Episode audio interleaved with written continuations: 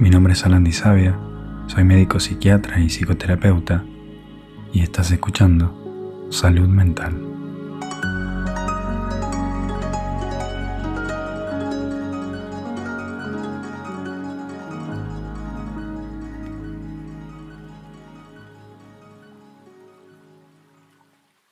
Quizá en algún momento te pasó que tuviste una idea, tuviste un pensamiento que tenía que ver con lograr algo, con, hacer una cosa, con tener un proyecto. Y, al rato llegó otro, otro nuevo pensamiento que te decía algo así como, no, no vas a poder, no, no sos suficiente, no, pero no, ¿qué vas a perder el tiempo? No lo vas a lograr. Ese último pensamiento termina eh, impidiendo que intentes hacer ese proyecto, que intentes esa carrera, que intentes hacer ese cambio que querías, desde el corazón querías, porque te termina influenciando a que no lo vas a lograr. ¿No? Esa es como una simple descripción de lo que es una creencia limitante.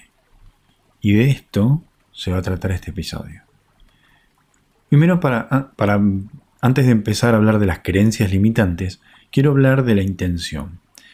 Que ya me cansé de hablar de la intención, eh, sobre todo cuando, cuando va asociado a un contenido con microdosis, con psilocibina, en la cual la intención es la eh, herramienta necesaria justamente para utilizar la psilocibina de manera terapéutica.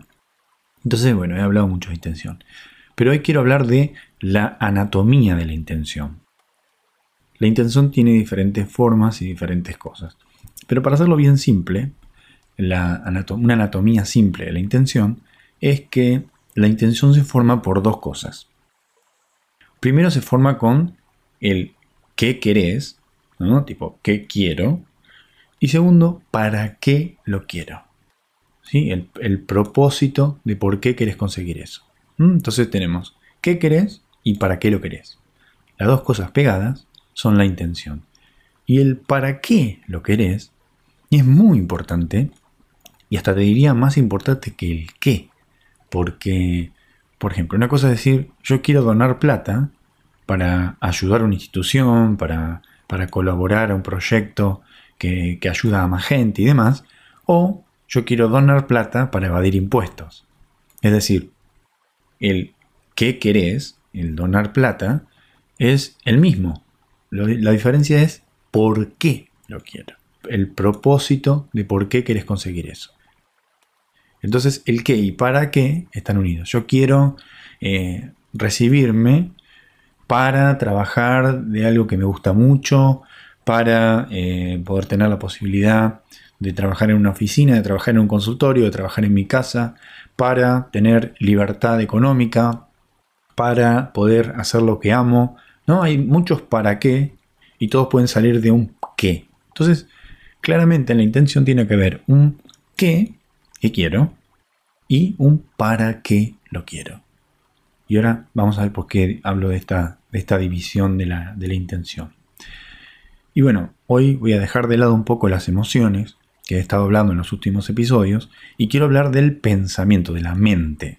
¿sí? Esa herramienta increíble que tenemos todos, ¿no? Y, que nos permite crear y hacer, idear y, analizar las posibilidades, las probabilidades. Bueno, la mente es una herramienta muy poderosa, pero es un arma de doble filo. Y ahí es donde van a aparecer las creencias limitantes. Primero que nada, nunca vas a poder tener algo a menos que antes haya existido en tu mente. Por ejemplo, todo lo que existe en el mundo, primero fue creado en la mente de alguien. Es decir, ¿dónde, yo ahora enfrente mío tengo la cocina, hay una cacerola. ¿Dónde estaba esa cacerola que estoy viendo yo antes de ser cacerola? En la mente de alguien. En la mente de alguien que pensó y dijo, cómo puedo hacer para, calentar esto, para poder cocinar, para poder mezclar ingredientes y, tenerlos en un recipiente y después ponerlo en otro, ¿no? O sea, tuvo, tuvo eh, formándose en la mente la posibilidad de, tener una herramienta para transportar algún líquido, alguna sustancia, para poder calentarlo, ¿no? Y después, bueno, fue eh, viendo cómo se podía llegar a ser realidad. Pero primero eh, esa cacerola estaba adentro de la persona, en la mente, en el pensamiento. ¿no? Donde estaba, por ejemplo, esta mesa antes de que fuera mesa. En, la mente de alguien que quería tener algo para apoyar cosas o que quería tener algo para poder trabajar sobre una superficie firme y poder estar sentado y poder tenerlo bien a, la mano, ¿no? O sea, una base lisa, tiene que tener una, los pies firmes, ¿no? Bueno, estuvo en la mente de una persona antes de ser creada. Y esto tiene que ver con la visualización y con la intención. La persona tuvo la intención de decir, quiero una mesa para usarla para tal cosa, quiero una cacerola para usarla de tal manera. Primero estuvo en la mente. Esto es muy básico. Eh, antes de hacer algo lo tengo que pensar. Y ahí es donde viene la visualización de la intención de lo que nosotros queremos y para qué. Todo tiene que empezar en tu mente. Todo. ¿Qué sucede? No es tan simple. No es todo lo que quiero lo hago. Eh, si quiero recibirme, me recibo. Si quiero terminar una carrera, la termino. Si quiero postularme para un trabajo, lo hago. No es tan fácil porque no tendríamos tantos problemas. ¿Cuál es lo malo acá? Las creencias limitantes las creencias que mantenemos hoy en día de adultos y que son voces internas que juzgan algo que queremos o nos dan un valor, generalmente más negativo que positivo, acerca de algo que queremos hacer, acerca de algo que estamos haciendo, acerca de algo que tenemos planeado. Y esas voces que repetimos mentalmente, pensá que eh, en un día podés normalmente tener 70.000 pensamientos por los cuales el 80% pueden llegar a ser negativos y el 70% hacia vos. Entonces, tenemos un flujo de información muy importante de pensamientos, más allá de los que queremos hacer, como esto que, charlamos recién de las intenciones, sino que vienen pensamientos que le agregan valor a eso que queremos. Y ahí es donde vienen las creencias limitantes. Como decía, son creencias que de alguna manera las repetimos ahora, pero que en nuestra infancia fue una voz externa, alguien nos repitió tantas veces, desde en, el momento en el cual se desarrollaba nuestro psiquismo, en el momento en el cual nuestro cerebro era una, esponja que aprendía, que absorbía, que necesitaba recibir información de afuera para aprender, imagínate que si en ese momento nos dicen, vos no servís para nada, vos sos, vos sos bueno para nada, vos, vos estás siempre molestando, vos nunca vas a llegar a nada, vos sos un fracasado, mirá tu hermano como triunfa y vos no, eh, tus compañeritos la nota que se sacan y vos no, vos sos un desastre, siempre haces lío, siempre te portás mal, no vas a llegar a nada, sos un quilombo, eh, salí de acá, nene, no molestes, o sea, cuando alguien crece con ese tipo de voces externas, que pueden ser generalmente de nuestros padres, de nuestros abuelos, de, nuestros profesores, de nuestros maestros, de nuestros compañeritos, esas voces son como los cimientos de un edificio, que el edificio es nuestra vida y, y en esa edad vamos construyendo los cimientos donde vamos a ir poniendo ladrillos y nos van a hacer quien somos, y esos ladrillos quedan ahí abajo y nunca se pueden retirar, porque justamente se forman o aparecen cuando se está desarrollando nuestro psiquismo, cuando, estamos desarrollando la estructura esquelética que va a ser la forma en la cual vamos a pensar toda la vida.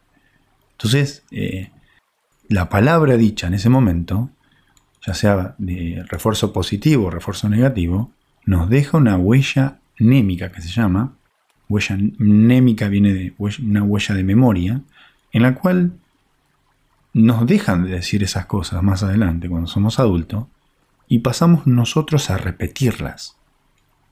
Y ahí es como, como te desconecta, como una creencia limitante te desconecta de tus intenciones, porque eh, vos querés hacer algo y automáticamente viene el pensamiento, no, vos no lo vas a lograr. No, vos no vas a poder. No, vos no, no, no vas a llegar a eso que querés. ¿Y qué pasa? uno inconscientemente, al pensar eso, de eso que quiere, no intenta. No rendís el examen, no, no cursás la, materia, no cursás la carrera, no te postulas para el trabajo, no intentás salir del lugar en el que estás para tener una mejor vida. No lo haces porque viene esa connotación de futuro catastrófico o de, o de falla que va acontecer, ¿no? porque es una premonición. La, creencia limitante es una premonición negativa de algo que vos vas a hacer. Con eso te vas a poder dar cuenta qué creencia limitante te está gobernando o, o te está horadando tus intenciones. Esa es la manera como uno se desconecta de sus intenciones, con las creencias limitantes. Entonces cuando nosotros tenemos una intención automáticamente aparece una creencia limitante que, nos dice, no, no vamos a poder, o, no vamos a, llegar a eso, o no vamos a lograr esa meta, eh, ese accionar o ese reaccionar de la creencia limitante lo hace a través de un bloqueo. Y ese bloqueo hace que nosotros estemos como quejosos, cansados, de mal humor, irritables. ¿Por qué? ¿Por qué esa, esa incomodidad? Porque no está lográndose lo que queremos. Y puede ser cualquier cosa. Más o menos, obviamente, en el rango de, prioridad de cada uno que tenga, la intención no, no lograda produce un desequilibrio, produce un enojo, un cansancio, un agotamiento, un mal humor hacia uno y hacia los demás también, una irritabilidad. Y eso es porque justamente no está logrando la persona lo que quiere. Y inconscientemente no lo está logrando porque ella misma está pensando que no va a llegar. Pero ¿qué pasa acá? Las creencias limitantes no somos nosotros. Fueron en algún momento una voz externa.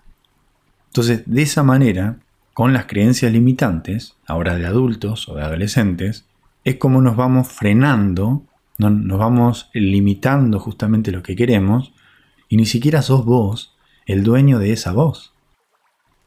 Y la ciencia, la ciencia demostró que Solamente el pensar en hacer algo activa, digamos, hacen sinapsis las mismas neuronas que harían sinapsis si vos estuvieras haciendo eso. Entonces, por ejemplo, pensar en sentarse activa las mismas neuronas que se activarían si te estuvieras sentando. Hay una comunicación entre el deseo y la mente que hace que te comportes como si eso estuviera pasando. Pero acá otra aparece otra arma de doble filo, porque esto quiere decir que el sistema nervioso se comporta como si estuviera haciendo lo que está pensando. Pero ¿cuál es lo malo acá de esto? Que si uno está pensando que no va a rendir un examen, que va a desaprobar, que lo van a echar del trabajo, que no va a lograr el ascenso, que no va a poder recibirse, que no va a tener una vida feliz, que no va a poder tener una pareja feliz, que no va a poder salir de esa vida terrible y de mierda que tiene, el cuerpo se comporta como si eso fuese verdad. Y, ese es el mecanismo de limitación justamente de la creencia limitante. O sea, pasando en limpio, tenemos un pensamiento que ni siquiera es nuestro, sino que fue algo que nos dijeron de chicos, y de grande nos limita a hacer lo que queremos porque nos comportamos como si eso fuese verdad. Si vos te pones a analizar, si, no, si en algún momento no rendiste un examen, o si en algún momento no te animaste a hacer una postulación a una empresa, o a pedir un aumento, o, o hablar con tu pareja de algo que no andaba bien, o, o, lo que sea que no te hayas animado, que te hayas como de alguna manera auto boicoteado, si vos te pones a pensar, eso no lo hiciste, porque ya diste por sentado que eso malo que pensabas iba a pasar o estaba pasando. Es decir, el ejemplo más fácil. Voy a, mm, a rendir un examen la semana que viene, estoy estudiando, me siento nervioso y no me termino presentando. ¿Por qué elijo no presentarme? Porque ya doy por sentado que voy a rendir mal. Entonces elijo lo, lo, menos malo. Eh, prefiero eh, no, quedarme en mi casa y, no verle la cara al profesor cuando me ponga el 2. El cerebro hace eso. Inconscientemente te, te condiciona a quedarte en el molde, a no intentar, a elegir la opción menos mala, que es quedarse en la casa y, y, ver si hay otra fecha o, ver si uno tiene que volver a recursar la materia. ¿no? Con tal de no ir para que el profesor me, me humille y me ponga un 2, para eso me quedo en mi casa. Entonces, esto es el ejemplo más, por más tonto, pero fíjate que siempre que tengas una creencia limitante, lo que haces vos inconscientemente es comportarte como si eso fuese verdad, como si eso que pensás estuviera pasando. Entonces la mente es la que va a traer la manera de conseguir lo que intencionas. Es la, es la manera que va a hacer que consigas eso que intencionas. Entonces, mientras más visualizás la intención o el pensamiento con la mente, más información le estás poniendo a esa imagen. Y si eso está teñido por una creencia limitante, más real estás visualizando y sintiendo que vas a desaprobar. Y más fuerza va tomando al punto que decís, antes de ir a desaprobar, prefiero quedarme en mi casa y no me presento. Entonces, por eso es el problema. la mente es muy buena y uno puede imaginarse cosas en la mente, como decía en, otro episodio, uno puede imaginarse lo que quiere, situaciones, estar con personas, viajes, eh, cambios de vida y demás. Eh, y es maravilloso, porque a raíz de eso uno después puede hacer cosas para que eso empiece a ser como uno se lo imagina. Pero si eso está teñido, porque la mente es mucho más compleja que eso, si eso está teñido de creencias limitantes, de frases que fueron dichas repetidas, repetidas y repetidas y repetidas veces cuando éramos chicos, y ahora esas personas quizás ya no están o están, pero ni siquiera nos dicen esas, frases, nosotros internalizamos, de chicos internalizamos esas frases y ahora son voces internas. Y como lo dije también en otro episodio, y se confunde porque se funde con nuestro pensamiento. Pues es muy difícil diferenciar una voz interna de una intención o de, una, o de un pensamiento puro que tiene que ver con tu identidad. La manera para diferenciarlo es darte cuenta que eso que pensás que querés es tu identidad. Tiene que ver con tu deseo. ¿sí? Tipo, yo quiero recibirme, yo quiero conseguir este trabajo, yo quiero tener eh, este tipo de vida con esta calidad. ¿no? Eso, eso es puramente un deseo y tiene que ver con la identidad tuya. Ahí no hay nada que no sea pura y exclusivamente lo que tu corazón quiere. ¿no? Ahora, cuando se le agrega un valor o una premonición de eso que querés, ahí aparecen las creencias limitantes. Entonces vos te vas a poner a pensar, quiero tal cosa, ok, ¿para qué? Para esto, bien. Si en algún momento viene un pensamiento que te diga si vas o no a conseguir eso, si vas a poder o no, si, te vas a, si vas a ser suficiente o no para lograrlo, si vas a ser capaz, si vas a ser lo suficientemente inteligente, fuerte, eh, resistente, eh, no sé, hábil para poder conseguirlo, ese valor que generalmente tiene una connotación negativa es una creencia limitante. Entonces, primero que nada, para, para lo, lo único que está, digamos, entre lo que vos querés, es decir, en tu intención, y tu identidad, son las creencias limitantes. Si vos decís tipo, yo deseo de corazón tener esta vida o tener esta carrera o tener este trabajo, ahí no hay nada más puro que eso, porque sos vos y tu corazón deseando algo. Entonces, lo, lo único que está en el medio, entre lo que vos querés, es decir, tu intención, y vos, son las creencias limitantes. Y las creencias limitantes son si vas a poder o no conseguir eso. Si, si, si, si vas a ser capaz o no de conseguirlo. Si pensás que eso que querés no lo vas a, poder conseguir porque no te da la cabeza, no sos inteligente, no sos suficientemente fuerte, no tenés suficientemente habilidades, no tenés suficientemente recursos mentales para lograrlo, ahí hay una creencia limitante.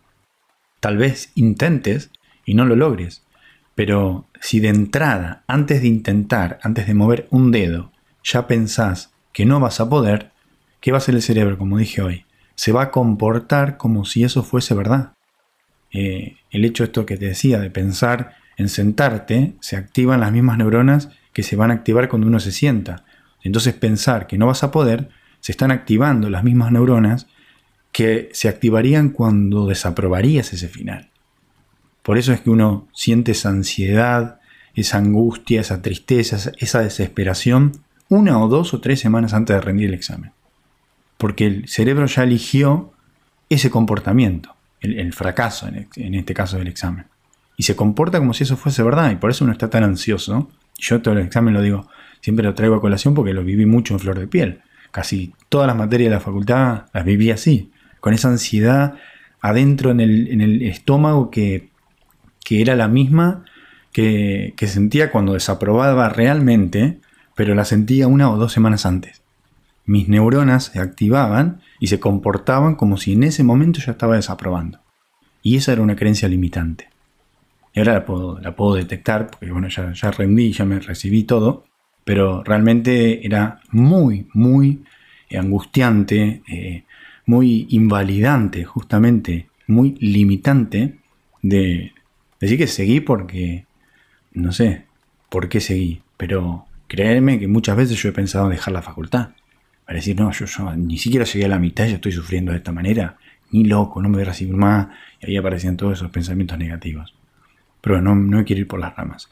Lo único entonces que está entre lo que querés y vos son las creencias limitantes. ¿Cómo saber cuáles o, cuáles son las más eh, fuertes? Justamente cuando tienen ese valor negativo acerca de algo que no pasó acerca de algo que querés. Entonces vos, por ejemplo, querés algo. Querés un trabajo, una carrera, una vida específica. ¿no? Bien, eso todavía no lo tenés. Ahora, lo que pensás negativamente que va a pasar para que eso no lo logres, tiene que ver con una creencia limitante. Entonces, yo te voy a hacer un par de preguntas para que vos anotes cuál es la creencia limitante que más te, te limita, que más te frena, que más te invalida, porque por, supuesto esto es algo generalizado. Yo, cuando hago terapia individual, nos centramos más en la persona, en el mundo de la persona, que son un montón de factores que tienen que ver desde la crianza, desde la forma de abordaje en la infancia, cómo se fue desarrollando, las estrategias de afrontamiento que tuvo que aprender. Es decir, un mundo, cada persona es un mundo y por eso esto que yo siempre digo no reemplaza la terapia, la, terapia tiene que ser individual. Esto es una cosa muy generalizada para ver si hay algo que te despierta, te ayuda, te resuena y te dé también el pie para pedir ayuda en el caso que la necesites. Entonces, el primer paso es reconocer. El primer paso es justamente que detectes tu creencia limitante más desarrollada. No me voy a recibir, no me da la cabeza, no soy lo suficientemente bueno, eh, todo el mundo triunfa menos yo, bueno, no sé, la que vos quieras, la, que cada uno sienta que es la, creencia que, que, más lo limita, ¿no? Después, el análisis que te invito a que hagas es cuál es el origen de esa creencia limitante. Que busques más atrás, más abajo, en tu infancia, en tu, en tu niñez, cuál fue la, la voz que sentiste repetir varias veces esa creencia limitante? ¿Cuál fue la, voz que más escuchó, la, personita chiquita cuando vos eras, que más escuchaste repetir esa creencia limitante? Después, ¿cuál es la historia de esa creencia? ¿Cuál fue la, la manera en la cual apareció de manera repentina y se te repitió, se te repitió, se te repitió, se repitió ¿Por qué? ¿Qué, cuál es el escenario en cual esa eh, creencia limitante se repitió demasiado? ¿Cuál es la historia? ¿Qué, ¿Qué cuenta esa repetición que hubo constante en un momento dado de tu infancia? Después, ¿qué personaje manifestaba, que quiero decir culpable, pero qué personaje manifestaba esa creencia limitante repetidas veces en esa historia? Después, ¿qué emociones te produce esta persona y esta historia. Cuando lo estás reviviendo, cuando te lo preguntes, cuando cierres los ojos y te imagines en ese escenario. ¿Cuáles son las emociones que te visitan en ese momento? Después, ¿cuál es el miedo que tenés que pase si esa historia se cumple? Si esa repetición de, ese valor o de esa falta de valor se repetía, se repetía y se repetía, ¿Cuál es el miedo de que eso se cumpla? ¿Qué es lo peor podría pasar en ese escenario? Y otra, última pregunta que es para mí la más importante y acá, te juro, esto es lo más importante para que analices, para que hagas una autoindagación en tu propia vida, con tus propias creencias limitantes, con tus formas de abordar esas creencias limitantes, es qué costo estás pagando por mantener esa creencia limitante. ¿Qué costo estás pagando por mantener esa creencia limitante?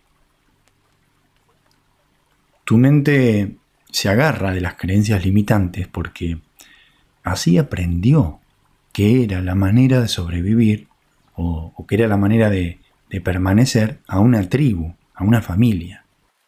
El beneficio, digamos que, que antes teníamos cuando éramos chicos, era que lo necesitábamos, porque necesitábamos comportarnos de esa manera, porque era la manera en la que nuestros padres nos hacían sentir queridos, o era la forma en la que nuestros padres nos hacían sentir que pertenecíamos a un círculo, a una tribu, a un clan, a una familia. Pero hoy de adultos, fíjate si estás listo para despegarte de esa creencia limitante porque el costo que estás pagando hoy es demasiado, es demasiado alto para el beneficio que estás recibiendo. Entonces el primer paso para soltar esa creencia limitante, el primero es reconocerla, darte cuenta que ni siquiera sos vos quien está pensando que eso que querés no lo vas a lograr. Eso ya te pone en un lugar totalmente de desautorización a esa creencia. Cuando vos te das cuenta que, que ni siquiera sos vos, en el cual tu pensamiento te dice que no vas a lograr algo, ya te para en un lugar de ¿por qué no? ¿Por qué no voy a lograr eso? Entonces el primer paso es reconocerlo y el primer paso es saber que ahí viene la tercera herida narcisista de la humanidad, que es que ni siquiera vos sos dueño de tu propio inconsciente ni siquiera vos, conocés ni podés controlar tu propio inconsciente, tu propia mente. Esa fue la tercera herida narcisista de la humanidad. La primera es que no somos el centro del universo, con Copérnico. La segunda es que nosotros no venimos de, seres ancestrales y, seres como eh, elevados y luminosos, sino que venimos de los monos, con Darwin. Y la tercera, con Freud, es que ni siquiera somos dueños de nuestro propio inconsciente. Y, para eso, para tener la, altura y, la eh, entereza de enfrentarse a eso, es reconociéndolo. Decir, che, ok, estoy pensando que no puedo hacer eso, pero no soy yo quien lo está pensando. Es una creencia limitante que me está condicionando. Ese es el primer paso. Y el segundo paso es crear una nueva historia de quién serías vos sin esa creencia limitante. ¿Qué, qué harías si no tenés una voz interna que te dice que no vas a poder hacer eso que querés? ¿Qué, ¿Qué, es lo que harías? ¿Quién serías o qué harías sin esa creencia de que no nada te impide lograr eso que estás pensando? Y que solo, solamente hay que intentarlo, hay que accionar, hay que pasar a la acción. Fracasar o no, no importa. Si fracasamos, aceptación radical, nadie se muere. Pero si de entrada, antes de intentarlo, ya le pones un valor de que no lo vas a lograr, nunca lo vas a lograr. ¿Y sabes lo que es? ¿Y sabes qué es lo peor? Que esto se cronifica. Significa que una persona puede estar toda la vida condicionada con las frases que fue escuchada de, chica. Toda la vida. 40, 50, 60, 70, 80, 100 años con esa condición. Y nosotros nacemos y morimos. Estamos un rato en este plano. No vale la pena. No vale la pena. Por eso siempre vuelvo a este tema, porque me parece que no hay un solo paciente que no tenga creencias limitantes. Que por supuesto, apoyados en psicofármacos, psilocibina, eh, psicoterapia y demás, los van pudiendo desarrollar, los van pudiendo eh, eliminar de su vida, se van dando cuenta, por su propio trabajo terapéutico también, por estas muletas que somos transitorias, pero el primer paso es reconocer y justamente estar en el plano de la verdad, de ver con claridad qué es lo que está pasando. Y a veces hay que sentarse y decir, puta, el 80% de las cosas que estoy pensando, ni siquiera soy yo quien las piensa. Cada voz fue una voz interna que en su momento fue algo que se repitió muchas veces en nuestra infancia y que hace que hoy nos comportemos como si eso fuese verdad. Entonces, lo que me gustaría es que escribas quién serías o qué cosas harías sin esas creencias limitantes que vas a identificar que te dicen que no vas a poder o que no sos suficiente para lograrlo. Bueno, eso es todo por hoy. Cuídate y hasta la próxima.